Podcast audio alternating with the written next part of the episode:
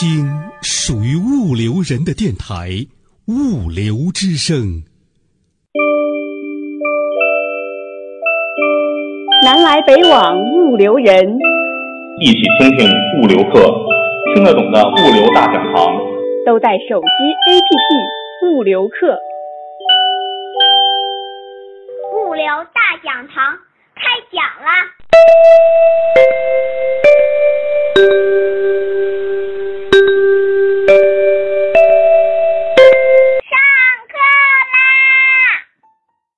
过多的中间过渡，我们紧接着就有请下一个那么环节的嘉宾。下一个环节的主题呢是物流人才，也就是说，我们今天这个物流课里头也直接对应的一个题目——物流人才。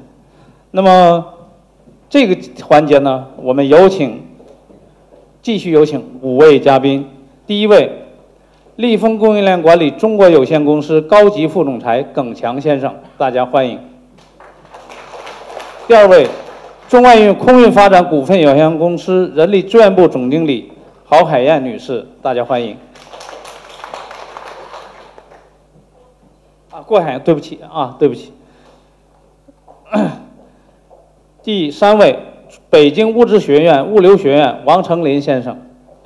第四位，重庆交通大学管理学院院长许茂征先生，大家有请。第五位，中农盛源北京农业科技有限公司董事长陈文昌先生，大家欢迎。那么我们呢，还是跟上个环节一样，马上就进入这个环节的那么主题。呃，下面的嘉宾呢，仍然有可以把你们的问题呢发给我，但是呢，我会问题要尽量简单简短，所以我也会呢，那么挑选着来问，因为毕竟时间还是非常有限的一个时间。那么我们这个环节呢，物流人才，大家想想，那么我们现在坐在这儿的是清华园，是我们脑海中上大学的殿堂一样的级。我那个年代反正考不进来，我尽管当时在辽宁省都是能进入前三百名的考生，但是考清华还是考不上。那么，但是我们在这讨论物流和人才，就是个非常有意思的话题。那么，以前认为有学历就是人才，对吧？或者在某个方面技能特别强，他也是人才。那么我们现在看，从我们企业都关注的。那么企业的核心竞争力来说，那么什么是核心竞争力？那么有很多种解释，但我最最后呢，我找到一个印度的一位管理管理老师、管理大师的总结，他说资源加能力就是核心竞争力。当然有很多种解释啊，这是印度的这位先生总结的。那么我看了一下呢，就是在很多跨国公司还认同这个观点，他们在引用他的观点。那么能力。就包括了知识和技能。那么，我们今天在这样一个变化的这样一个时代，那么各位，你们五位嘉宾，那么你们怎么看待今天？也就是今天，因为在这儿坐着蔡教授，也坐着我们物流课的创办人、创始人张玉，还坐着很多我们这行业的人，还有很多方方面面的嘉宾，你们怎么看待？你今天需要的是什么样的人才？你怎么样最有效的获取这样的人才？我们都简短直说，使得使得我们尽量能多分享这个问题。我们从头开始，自我介绍一句啊。嗯，好的，我来自那个立丰集团。嗯，这个问题呢，我想我非常简单的回答一下。首先，需要什么样的人才？呃，在我的理解当中，我觉得人才啊，从从企业角度来看的话，我把它做成一个金字塔型的来看。首先，最底层呢，我觉得是一个。一个人才的这个，我们叫它基本的素养，或者说契合这个企业的这个文化和企业的这个精神方面的。比如说，我们要求正直，要求呃，从立峰我们我们有三个词，一个叫这个企业家精神啊。今天早上蔡老师也谈到企业家精神啊，我们把企业精神放在第一位。呃，第二个当然我们希望这个我们叫 humble 啊，就是希望这个你要有不断的这个求知欲啊，学习。第三个，当然我们强调一个家庭啊，family。所以说，首先你要认同这个企业文化，这是第一第一个，这是最底层的。在这上面呢，我觉得应该加上一个，呃，我叫它这个通用型的，啊，什么概念呢？就是啊，比如说我们谈到你要好的沟通能力，你要好的这个人际交往啊，你要好的这个啊，可能在这个呃日常这个工作当中，你要有一定的知道说团队怎么去合作啊，这是一种通用型的这个能力。那第三个呢，我觉得就是我们叫专业性的这个基本技能，比如说基层员工当中，可能他需要做的是。这个操作层面的某一个具体工作，那么他需要具备这个具体的职能。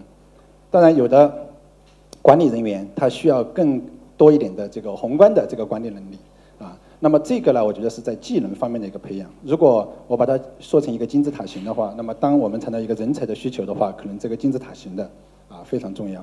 对于企业的培养，对于人才的这个需求怎么去获取的话，当然是向外求和向内求。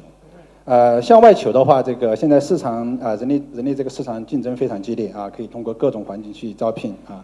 但是我们更多的强调这个内求啊，原因是很简单，因为啊，物流行业其实我一直强调，物流行业很难找到这个让你拿进来都能用的人。每个企业啊，每家企业都有它的个性。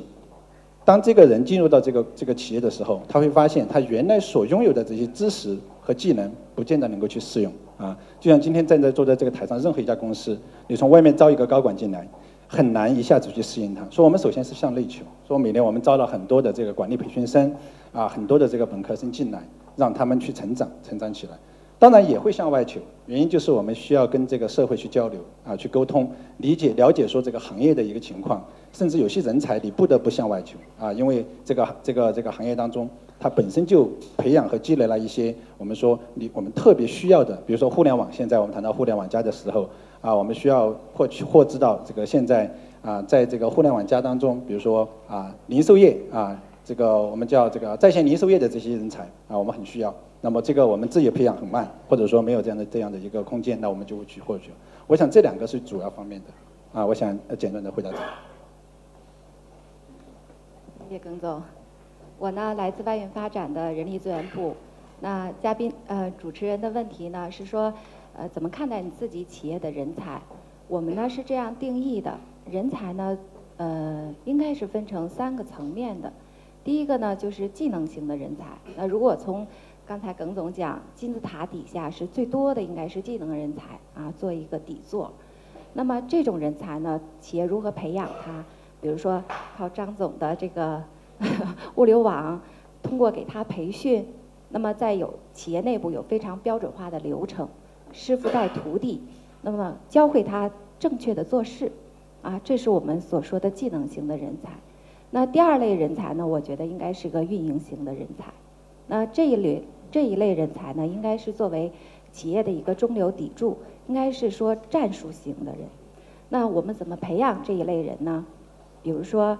其实总的来讲就是干中学，那可能我们刚开始赋予他一些小的项目，接下来我们可以做阿米巴，让他去做巴掌，独立做一个小的运营。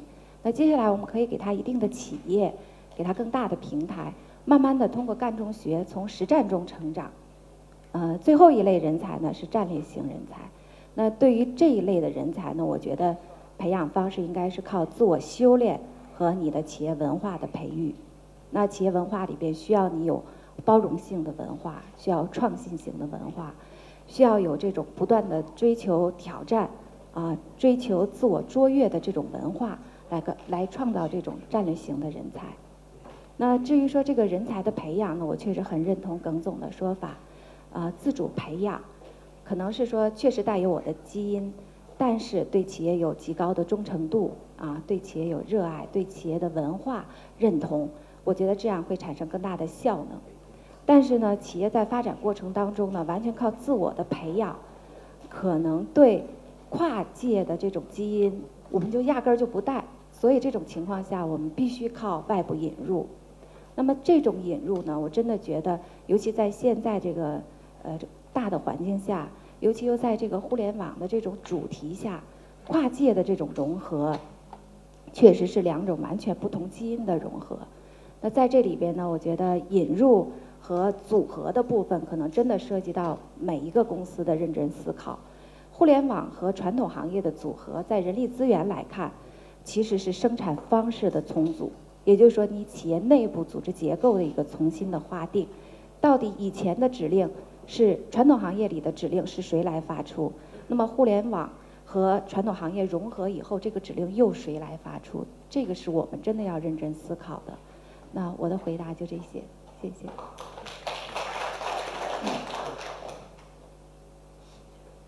这个我是徐茂登，这个感谢这个啊清华大学工业工程系的蔡教授给我们创造了这么一好的一个机会，祝贺张宇张总裁的这个物流课的这个上线。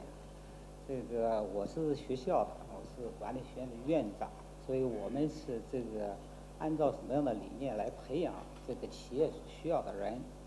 啊，我们学院呢这个。核心文化当中有一句话，是两千五百多年前亚里士多德讲了一句话，叫“优秀是一种习惯”。所以我们学院的这个培养人，主要就是如何培养有好习惯的人。这些好习惯到底是什么东西呢？我们这个六月二十三号开毕业典礼，我这个讲了一段话，就是我们学院要培养的好习惯的人是。认真对待自己所需要做的工作任务的人。第二个是善于学习的人，就是这个啊勤于学习的人。第三个是善于反省自己的人。第四个是对我们啊要做的这个事情，我们这个有兴趣的事情，希望获得成功的事情，要有持续的这种这个坚持关注的这种能力的人。有了。这样的好的习惯，我想我们的学生，不管他做什么样的职业，做什么样的这个任务，都会最终取得成功。那么，对于我们今天这个这样的一个活动来说，物流方面的人才，我们这个管理学院，这个啊是一个从这个本科、硕士到博士的这样的一体培养这个物流与供应链管理人才的这么一个学院。那么我们这个有这个现在管理学院的物流方面的团队，大概是西南地区差不多最大，是有二十几个博士的这样的一个团队，是专门做物流和供应链，不是不包括其他的。啊，我们这个物流系的老师有二十几位，我我想我们这个要真正把物流供应链做好，没有一个大的团队那是做不好的。我们必须要有大的这个团队才能够做好。第二个，我们这个啊实验室做的这个非常有特色。我们在零七年的时候提出来一句口号，是要把这个啊厂矿啊这个仓库啊车间码头这些现场搬到我们的实验室，搬到我们的教室，所以我们算是。这个在国内，呃，我这个我们查询的资料是做的最早的一个，就是一个远程视频的实验室。我们是三路接入信号，啊，可以把这个手机的这种信号，啊，另外我们这个直接无线的这种信号，啊，二十公里范围内可以直接传到我们实验室。另外还有一个就是这个互联网的这个信号，三路信号可以直接进我们实验室，就是这个我们可以。